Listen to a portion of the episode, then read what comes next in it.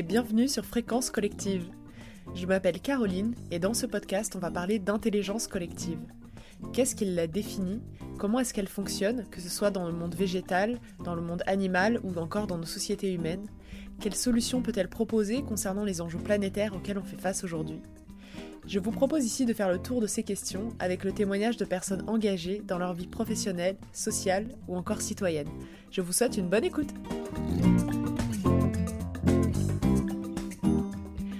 Aujourd'hui, j'aimerais aborder la question du respect.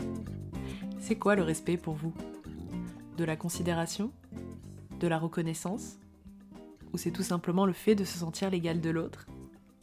Moi, quand je pense au respect, je m'imagine un fil qui relie les personnes entre elles un peu comme un trait d'union. Avec tous les composants du respect, je m'imagine que ce trait d'union va se colorer, s'épaissir et créer un cercle vertueux entre les personnes. Et sans respect, il va s'appauvrir, s'effiler et se couper.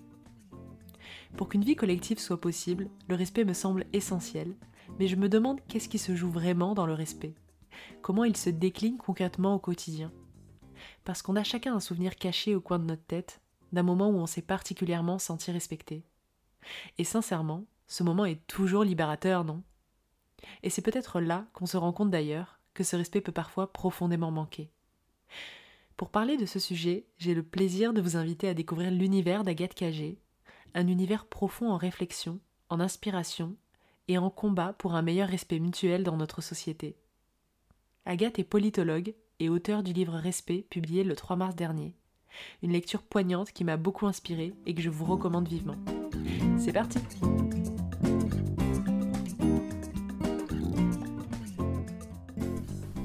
Bonjour Agathe Cagé. Bonjour. Merci de venir euh, pour cette interview et euh, merci de venir chez moi parce que tu t'es déplacée pour venir jusqu'ici. Euh, pour commencer, je voulais savoir si tu voudrais nous partager une métaphore ou un récit qui toi te, parle pour qu'on puisse rentrer dans ton univers et dans tes réflexions. Je pense que on pourrait commencer avec une image un peu d'espoir, une image d'espoir qui a maintenant un an, pendant le premier confinement, quand en France on était confiné et quand euh, la plupart des pays du monde aussi avaient décidé des, mesures de lutte contre, contre la Covid.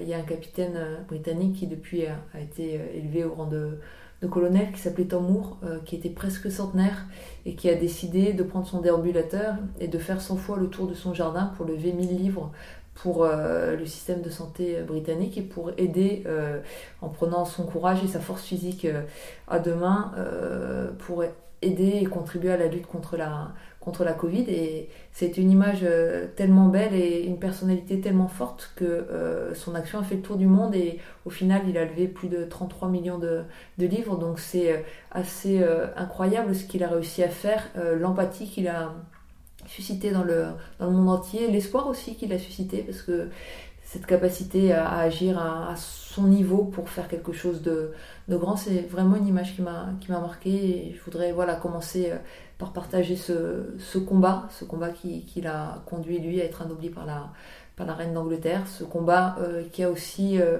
sans doute contribué à, à, la dynamique des mouvements de solidarité au niveau local, qu'on a vu partout dans le monde, qu'on a vu partout en France euh, aussi pour se dire euh, chacun doit agir pour euh, aider les autres, que ce soit dans son immeuble, que ce soit au coin de sa rue, que ce soit en lançant un défi dans son, dans son jardin. Alors ce capitaine malheureusement est décédé, est décédé depuis, il avait, il avait 100 ans, mais il nous a dit à, tous faites quelque chose. Faites quelque chose et contribuez à, finalement à, nous, à renforcer notre humanité euh, parce que c'est de ça dont on a besoin aujourd'hui dans cette période de, crise particulière.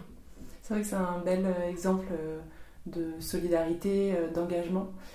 Et c'est intéressant parce que tu as une vision systémique très profonde et c'est d'ailleurs très lié à la notion de respect, sur laquelle d'ailleurs tu as écrit un bouquin qui est sorti le 3 mars très récemment.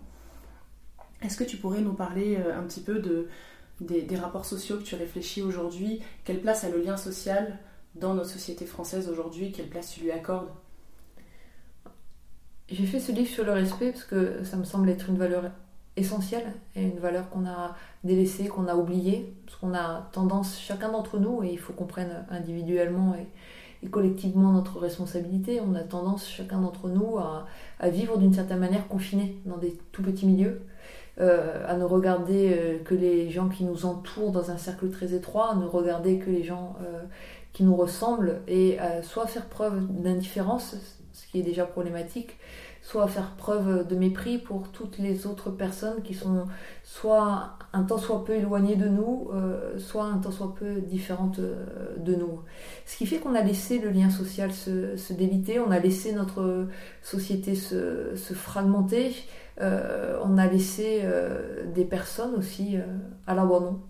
À l'abandon quand une personne malheureusement euh, perd son travail. On voit que très facilement, elle va perdre euh, ses réseaux amicaux, elle va perdre euh, ses réseaux familiaux, elle va se retrouver seule, enfermée, et on va lui refuser nos regards. moi, je plaide pour qu'on, autour de la notion de, respect, on, reconstruise, on retisse des liens sociaux pas du tout dans une perspective béni oui ou dans une perspective qui serait euh, trop facile, où on dirait euh, il faut que chacun s'occupe de, hein, de, tous les autres. On n'est pas, on n'est pas, mm-hmm. Chacun d'entre nous n'est pas responsable euh, des malheurs qui arrivent ni à son voisin, ni à quelqu'un dans sa vie, ni à quelqu'un plus loin de lui dans la société. Par contre, on a tous une responsabilité à un moment donné, d'abord d'essayer de sortir de l'indifférence, de regarder euh, ceux qui peuvent être euh, en difficulté, d'accorder notre regard euh, à ceux qui nous, qui nous entourent au-delà de, notre premier, de notre premier cercle. Et puis on a aussi une responsabilité de s'interroger sur toutes les formes de mépris dont on peut faire preuve pour les autres et d'en finir avec ce mépris.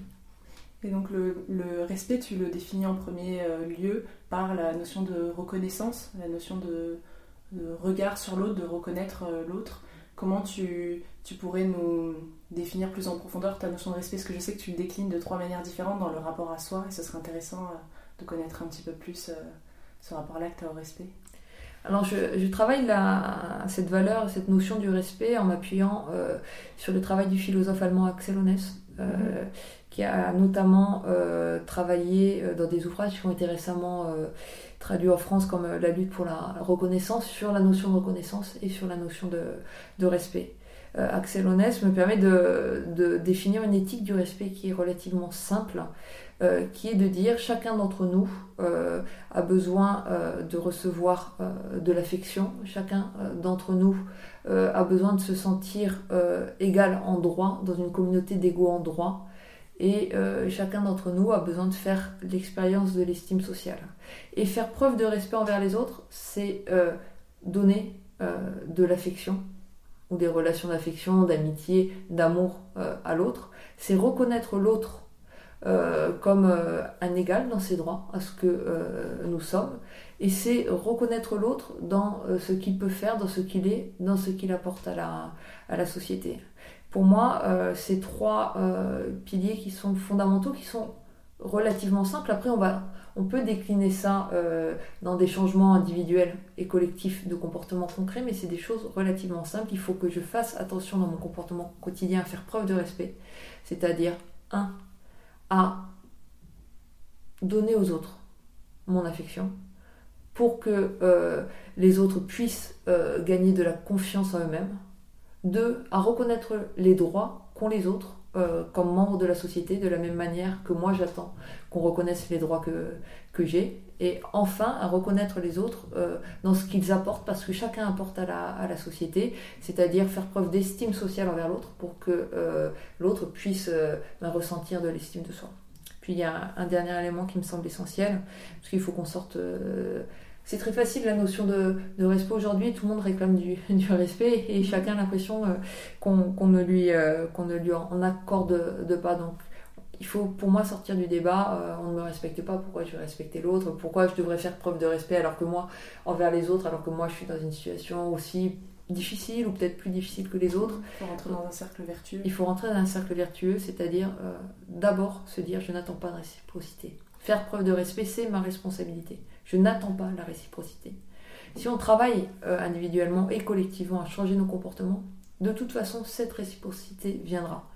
Mais faire preuve de respect, c'est d'abord euh, modifier ses comportements. C'est pas attendre euh, de ceux qui nous entourent qu'ils modifient leur comportement envers moi-même. Donc, du coup, pour toi, retisser des liens sociaux, c'est d'abord, ça passe d'abord par une, par, une introspection personnelle et par une réflexion sur, ses propres, sur nos propres actes personnels envers les autres Pour moi, il y a vraiment une, double dimension. Individuelle et collective. Individuelle et collective. Individuellement, euh, j'ai une responsabilité. Euh, je dois m'interroger sur ma capacité euh, à participer à des nouvelles formes de solidarité pour pour aider les, pour aider les, les autres euh, à différents échelons et en fonction de, de, ce que je me sens capable de, de faire. Individuellement aussi, je dois m'interroger sur la manière euh, dont je perçois les autres, euh, sur le miroir que je leur tends à travers mon regard, sur la considération dont je fais preuve envers eux, euh, sur euh, la manière finalement euh, dont j'essaie de dépasser cette tendance qu'on a à l'indifférence. je prends un exemple qui, est très simple et en plus on a vu exploser des situations de, de très grande pauvreté, de très grande précarité depuis un an avec le, avec le confinement et on voit malheureusement de plus en plus de personnes qui sont sans domicile fixe ou qui ont des ressources insuffisantes pour vivre de pour vivre de manière euh, digne et de manière, de manière correcte et, qui du coup vont euh, euh, solliciter la solidarité. C'est extrêmement compliqué, chacun va dire d'un point de vue individuel, si on, sollicite, on, me sollicite 5, 10, 20 fois dans une journée quand je prends les transports en commun euh, dans la rue pour euh, que je puisse partager euh, des tickets, des tickets restaurants, quelques pièces, de, quelques pièces de monnaie, je vais être incapable de, de partager envers toutes ces personnes. Donc alors comment est-ce que je, je réagis? Est-ce que je partage seulement envers quelques personnes parce que je vois une famille avec des enfants tout petits ou je vois une femme seule ou je vois un jeune et, je vois bien sa difficulté ou je vois une personne beaucoup plus âgée et je me dis je peux pas ne pas aider une personne plus âgée mm-hmm. qui se retrouve à, à la rue, mais comment je vais faire, comment je vais mettre mon curseur, où sont les choix. Peut-être que comme je me sens finalement incapable euh, de vraiment faire quelque chose qui change, est-ce que je ne vais rien faire? C'est des questions difficiles qui se posent à chacun d'entre nous. Faire preuve de respect, c'est peut-être déjà commencer par accorder un regard. Mmh, Alors bien sûr, un regard, ça ne nourrit pas. Et euh, quand quelqu'un, euh, alors qu'il est 23h euh, dans le métro, n'a pas pu réunir une somme qui lui permette de payer une chambre, qui lui permette de dormir au chaud, qui lui permette de, prendre une, une douche, un, un, regard, ça suffit pas. Mais en même temps, quand vous êtes dans une rame de métro, que tous les yeux sont baissés, que vous, euh, vous êtes debout depuis des heures et vous faites rame de métro par rame de métro, euh, vous essayez d'échanger, vous avez un discours, parfois vous récitez une poésie, parfois vous racontez votre situation, parfois vous, vous, vendez euh, ou vous donnez, vous offrez un livre, vous, vous, essayez de, créer une interaction et que vous avez que des têtes baissées.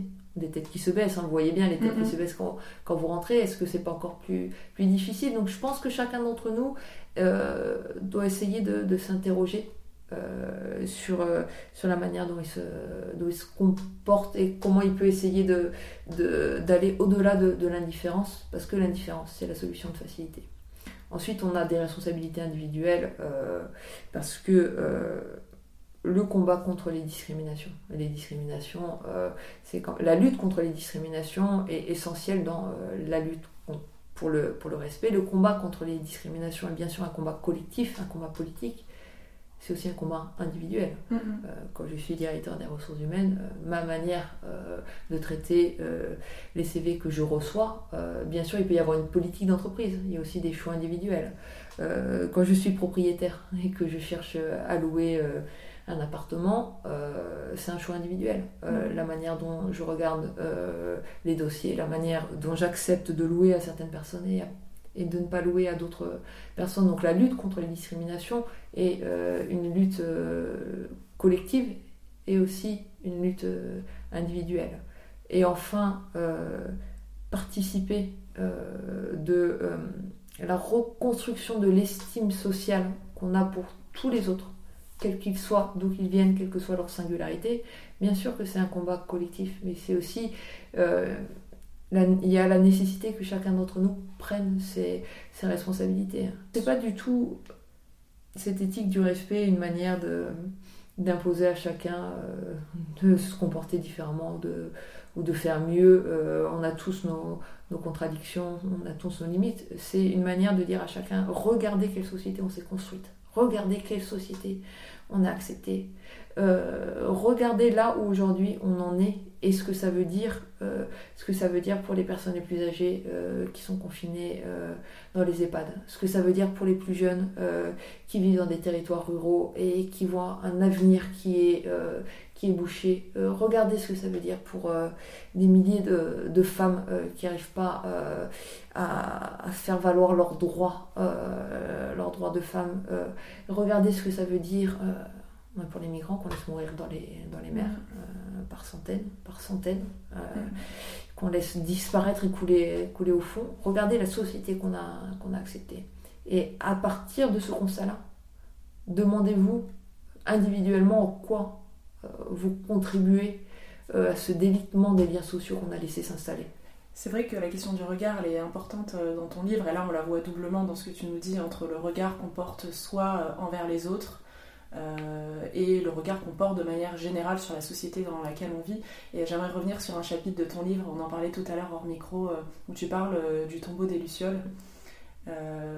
Est-ce que tu pourrais un petit peu nous en parler? Parce que c'est vrai que tu décris ce qui se joue euh, dans, l'intrigue, le fait que euh, deux enfants sont complètement euh, invisibilisés, il y a un problème aussi d'estime sociale et le fait que finalement la fin est tragique. Et je trouve ce, zoom que tu fais sur le regard qu'on porte sur l'autre très important dans les liens sociaux qui se tissent.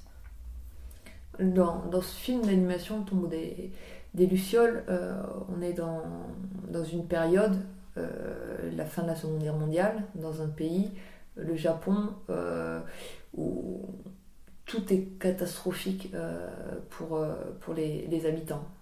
On a des habitants qui sont dans un pays qui est en train de, de perdre la guerre, où les bombardements sont quotidiens, où l'accès à la nourriture est extrêmement difficile, où beaucoup sont sans nouvelles de leur famille, des soldats qui sont, qui sont partis à la, à la guerre. donc on, on, est dans une situation où vraiment une forme de chacun pour soi euh, prévaut parce qu'il faut avant tout s'en sortir, euh, trouver du travail alors qu'il n'y en a plus pour nourrir sa famille, essayer de nourrir sa famille, euh, essayer de, survivre dans cette situation. Et nous, on suit l'histoire d'un frère et de sa, petite sœur qui perdent leur mère ils sont tout jeunes, hein. Ils perdent leur mère. Euh, le père est, un soldat euh, et un marin, et ils n'ont plus aucune nouvelle du, père. Il y a une tante qui, au début, au début de l'histoire, ne vit pas, pas trop loin, donc ils, vont chez la tante qui les recueille, mais on voit bien que, que la tante ne s'intéresse pas tellement à eux, parce qu'elle a son mhm. mari, elle a ses, propres enfants. En plus, c'est une femme qui est quand même relativement méchante et, égoïste, donc ses, enfants ne trouvent pas, trouvent pas leur place auprès de la tante qui les invite même plus à la, à la table pour partager un bol, de, un bol de riz. Donc le petit frère prend sa, prend sa soeur, il s'enfuit et ils vont trouver en marge de la, en marge de la ville une petite grotte où, où s'installer. Et ces deux enfants-là n'ont plus d'existence pour euh, le reste des, des, habitants. Le reste des habitants les voit parfois parce que, ben, bien sûr, quand vous êtes des enfants, que vous n'avez plus de moyens et qu'il faut que vous mangiez, euh, ils vont voler euh, quelques légumes dans les, dans les champs. Euh, le petit frère euh, essaie de s'occuper de la, de, la, de la petite sœur, mais à un moment donné, avec ses moyens limités, il n'arrive pas à la, nourrir correctement, donc elle, elle tombe, elle, elle tombe malade, et euh, dans cette indifférence générale qui existe autour d'eux, finalement, ils disparaissent aux yeux de la, de la société, et puis finissent par disparaître au sens euh, réel du terme. Euh, la, petite fille, euh, la petite fille meurt et, et lui, le, lui, le petit garçon, erre, il a plus de, il a plus de force. il s'assoit une nuit dans une, dans une gare et il ferme les yeux, il n'a plus aucune force et on voit, on voit deux adultes, deux adultes passer et ces adultes ne vont pas vers lui, ne lui tendent pas la main, ne, ne se disent même pas dans ce, dans ce contexte qu'il pourrait faire quelque chose pour lui. Mm. Il y a juste un des adultes qui dit à l'autre, ce garçon ne passera pas la nuit. Ce garçon ne passera pas la nuit. Et on voit bien ce, cette bulle d'indifférence. On se dit, alors c'est le Japon, euh, c'est la fin de la Seconde Guerre mondiale, c'est un contexte particulier. Mais il faut qu'on regarde aussi ce que nous, on laisse, euh, ce que nous on laisse faire, ce que nous on laisse faire aujourd'hui les personnes qu'on voit disparaître sans agir euh, soit à nos frontières, soit aussi dans nos dans nos villes, quand pendant l'hiver on voit des températures à, à 0, à, moins 5, à moins 10. Et on voit quand, quand on a la chance de, de rentrer dans, dans, des logements euh, avec du, du, chauffage, de, de l'eau courante, de l'électricité. Et on se dit, oh là là, j'espère que la personne que j'ai vue dans la rue ne va pas passer euh, la nuit dehors. En même temps, quand je l'ai vue dans la rue, il faisait déjà nuit. Mm. il faisait déjà froid et on sait que peut-être elle passera la, la, nuit dehors, ce qui ne veut pas dire euh, qu'il faut qu'il faut qu'on attende euh, de chacun d'entre nous qu'il ouvre, qu'il ouvre sa porte euh, pour accueillir des, des, personnes. Il y a des personnes qui le font, qui font preuve de cette solidarité et ces personnes sont essentielles à nos, à nos sociétés, mais ce qui veut dire qu'il faut qu'on s'interroge sur les ressorts de notre indifférence. Ouais et comment on peut aller euh, au-delà de cette indifférence dont on fait preuve quotidiennement. Et tu sais à quoi ça me fait penser? Ça me fait penser au film Parasite, je sais pas mhm. si tu l'as vu, où euh, pour moi cette question du regard est assez essentielle dans le film et pareil euh, à ce que tu nous livres par rapport au tombeau des Lucioles où il y a toute cette logique d'engrenage assez, assez invisible, assez subtile qui se tisse et qui finalement amène à une fin tragique où une fracture sociale est tellement est tellement euh, énorme que finalement elle conduit à, nécessairement une, une, fin qui est inévitable, où il y a une sorte de fatalité qui, euh, qui, qui, se joue en lien à cette logique de regard. Oui, ce qui est intéressant en plus dans ce film, c'est qu'on voit bien les, les mécanismes derrière le mépris. C'est-à-dire que euh, les uns méprisent les autres mm-hmm. parce qu'ils considèrent que on voit bien la problématique autour de l'odeur, etc. C'est très violent, euh, mais ça, ça dit beaucoup. Euh, en même temps, on voit aussi le mépris euh, pour un certain rapport à, l'argent, une mm. certaine fainéantise, une certaine manière de, s'inscrire dans la, dans la vie. Donc on, a une réciprocité du, du, mépris, un manque de reconnaissance des uns envers les autres qui conduit à ce, qui conduit à ce, drame, à ce drame inévitable il y avait aussi euh, La cérémonie euh, qui dit, euh, ce film de Chabrol, je crois, qui dit très bien ça. On a un des un des protagonistes principaux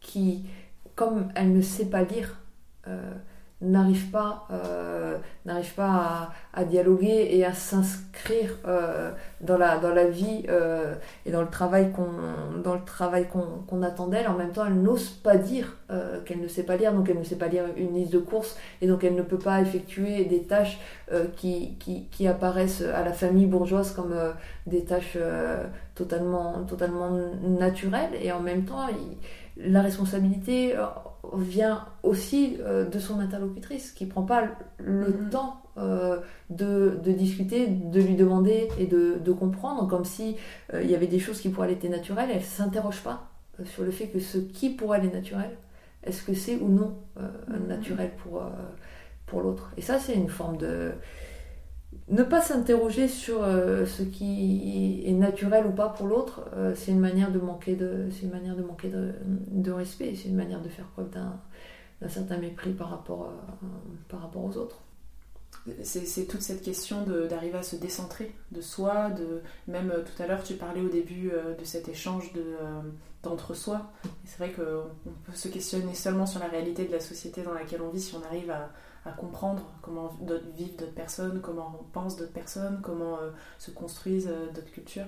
Et euh, il y a une image que j'aime beaucoup dans ton livre où tu parles, tu compares le regard à cette, au travail d'un photographe mmh. avec le réglage de cette profondeur de champ. Et je la trouve très, très parlante en fait sur notre manière de regarder, même quand on traverse une rue, le fait de regarder exactement en face de soi et le fait, le fait qu'en fait le respect c'est aussi essayer d'ouvrir sa vision, même peut-être de manière périphérique.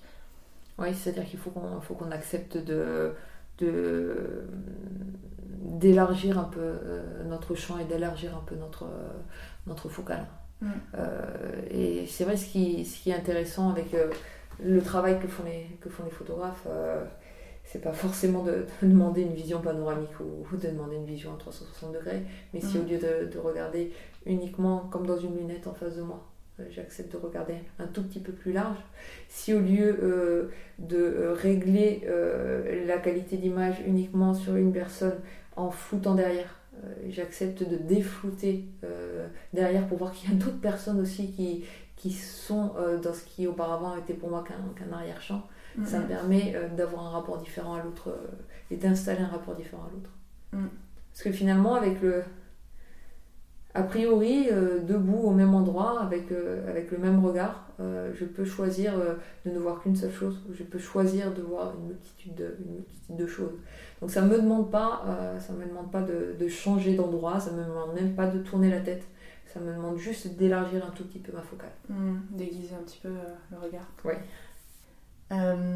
c'est très, très poignant tout ce que tu nous livres aujourd'hui.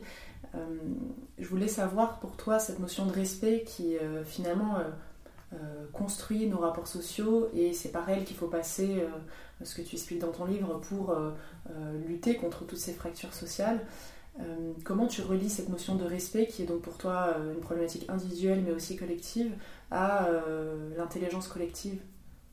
Pour moi, j'ai une, approche extrêmement simple de l'intelligence euh, de l'intelligence collective, une approche presque pragmatique de, de l'intelligence collective, mhm. euh, qui est de dire il faut qu'on accepte de sortir de nos bulles euh, pour se retrouver tous avec nos spécificités, avec, avec nos singularités, parce que on avance mieux, on réfléchit mieux, on crée des, des rapports de meilleure qualité quand on avance et on réfléchit avec des gens qui sont très différents.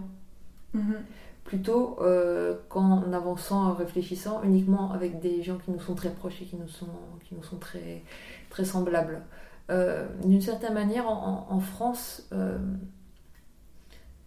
on est comme un pays, on peut, on peut l'appeler, on peut utiliser plusieurs images pour, pour dire ça, mais on est vraiment un pays de tuyaux d'orgue, on est un pays de, de couloirs de, de couloirs de nage et, et, ça, se, ça se construit euh, ça finalement presque par euh, presque dès l'école et, et, dès nos, et dès nos formations. C'est à dire que on met, on met très tôt euh, les jeunes dans, dans, un certain nombre de, dans un certain nombre de tuyaux. On met très tôt les, les, jeunes dans un certain nombre de couloirs et puis on dit après vous allez avancer pendant 50 ans 50 ans là, de, là dedans et, et, on peut avancer on peut avancer très bien en restant dans son tuyau en restant dans son, son couloir par contre le problème, c'est est-ce qu'on ne pourrait pas avancer encore mieux euh, si, on, si on regroupait des, gens, des gens différents et si on faisait des choses euh, avec euh, à la base des personnalités différentes qu'on fait interagir ensemble.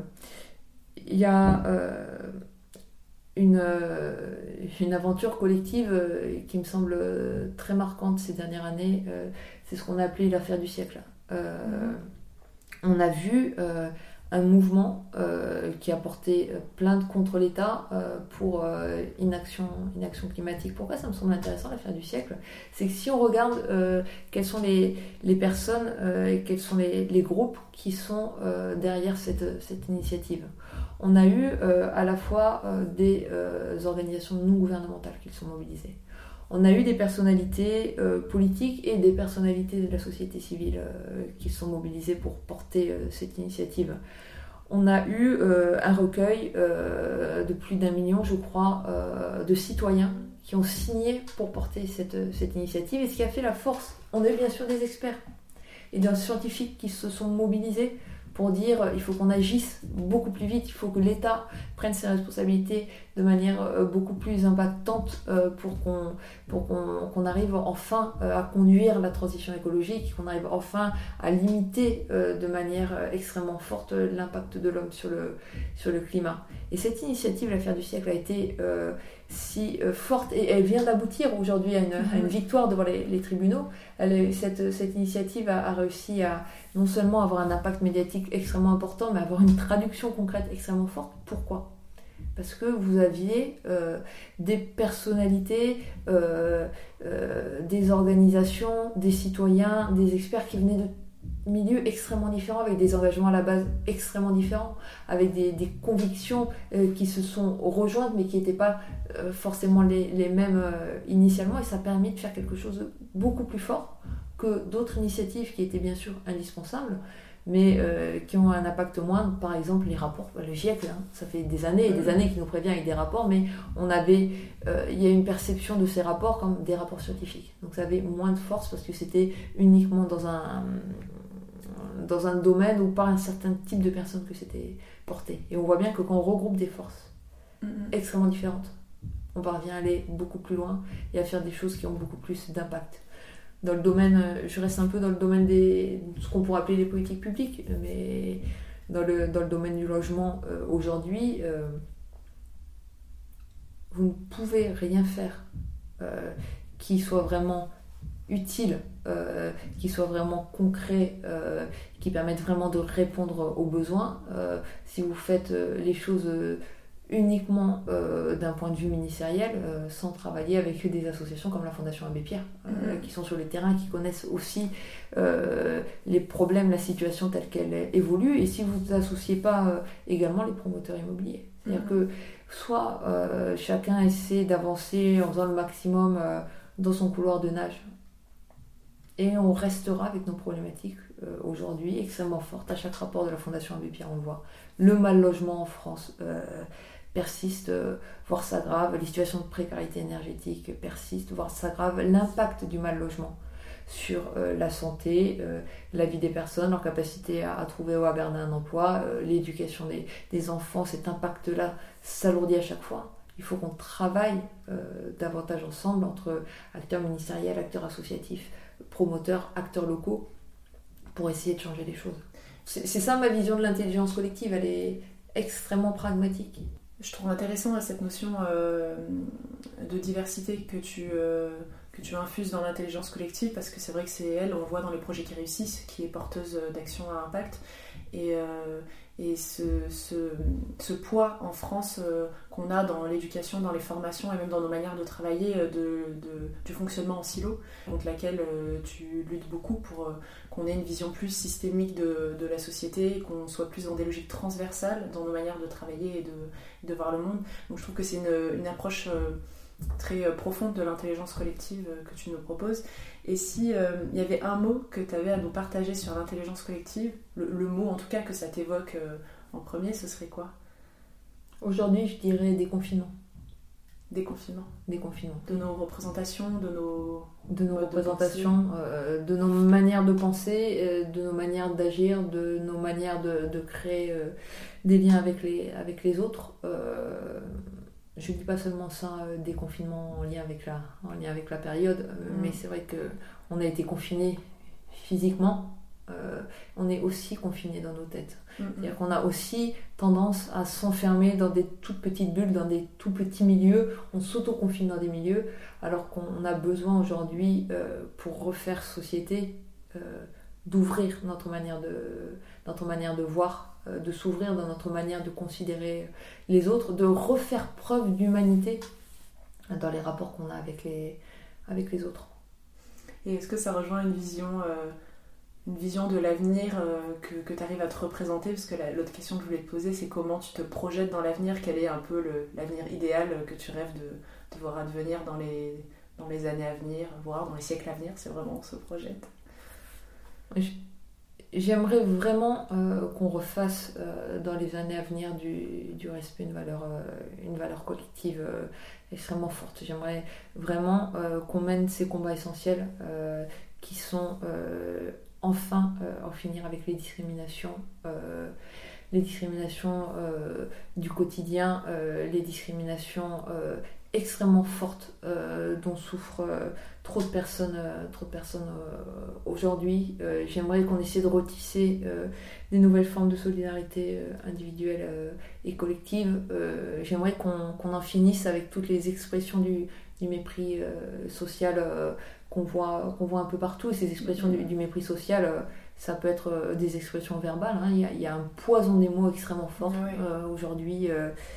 Il y a des polémistes de profession, notamment sur CNews, euh, qui, qui, ont des antennes pour insulter intimement les, les personnes. Il faut qu'on en finisse avec ça. On a du mépris social aussi euh, qui s'exprime dans le fait qu'on a laissé euh, des quartiers se, se, dégrader. On a laissé des écoles à Marseille se dégrader physiquement. On a laissé aussi à Nevers ou à Charleville-Mézières, euh, des centres-villes totalement dépérir. Il faut qu'on essaie de reconstruire finalement euh, tous ces lieux euh, qu'on a laissés petit à petit dépérir parce que le respect, c'est aussi ça, que chacun puisse faire l'expérience d'un lieu de vie dont il soit fier et qu'il puisse choisir son lieu de vie sans se dire parce que j'habite à, Nevers, je, suis, je, vois bien que, la vie abandonne le quartier dans lequel j'habite ou si j'habite à Montfermeil, je vois bien que les dégradations de mon environnement urbain sont, sont, extrêmement, sont extrêmement fortes. Et puis l'espace public aussi peut être un un lieu où on fasse preuve de plus de respect au sens où l'espace public peut être un lieu où on reconnaît plus la diversité la richesse euh, de ce qu'est la société euh, française. Euh, il y a aujourd'hui des discussions extrêmement intéressantes sur les nouvelles statues érigées, les nouveaux noms de rues à, à, à, poser, les nouvelles personnalités à mettre en avant et, à valoriser, que ce soit des personnalités de l'histoire qu'on a oubliées ou des, ou des personnalités plus, plus récente, vraiment j'aimerais qu'on essaie euh, d'avancer en, sortant un peu euh, voilà, individuellement et collectivement de notre tendance à l'indifférence, voire au mépris, pour construire des relations sociales plus saines. C'est pas extrêmement difficile, mm-hmm. mais ça demande beaucoup de volonté. Et puis euh, j'aimerais aussi que, et ça va ensemble, qu'il y ait une nouvelle forme de d'éthique des responsables politiques. C'est-à-dire que nos responsables politiques aujourd'hui euh, devraient euh, s'engager d'abord à, respecter leur engagement et la parole donnée. Mm. C'est plus le cas aujourd'hui. Et ça, vraiment, c'est un engagement qui me semble nécessaire et extrêmement fort. Nos responsables politiques devraient s'engager dans leurs actions comme dans leur prise de parole publique à respecter toutes les citoyennes et tous les citoyens, quelles que soient leurs différences, quelle que soit leur solidarité. Et puis nos responsables politiques devraient s'engager sur finalement euh, un sens extrêmement simple de leur action. Euh, l'action politique, mm-hmm. c'est une action qui doit avoir comme fondement une chose très simple, la volonté de faire bien et la volonté de toujours faire pour les autres. Voilà ce, à quoi moi j'aspire, c'est une nouvelle éthique dans le combat, dans le combat politique. C'est ce qui redonnera du sens et de la vigueur à la démocratie, c'est mm-hmm. aussi ce qui, ce qui ramènera les citoyens vers les urnes c'est une vraie invitation euh, à se mettre en action.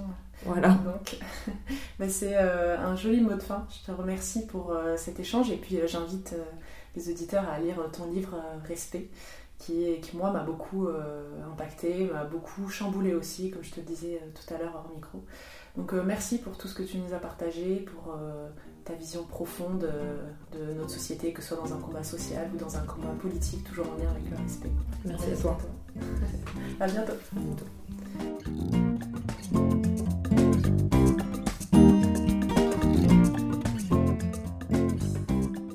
Merci d'avoir écouté Fréquence Collective.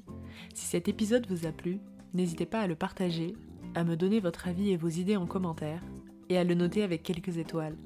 C'est le meilleur moyen de me soutenir et de faire grandir ensemble ce projet.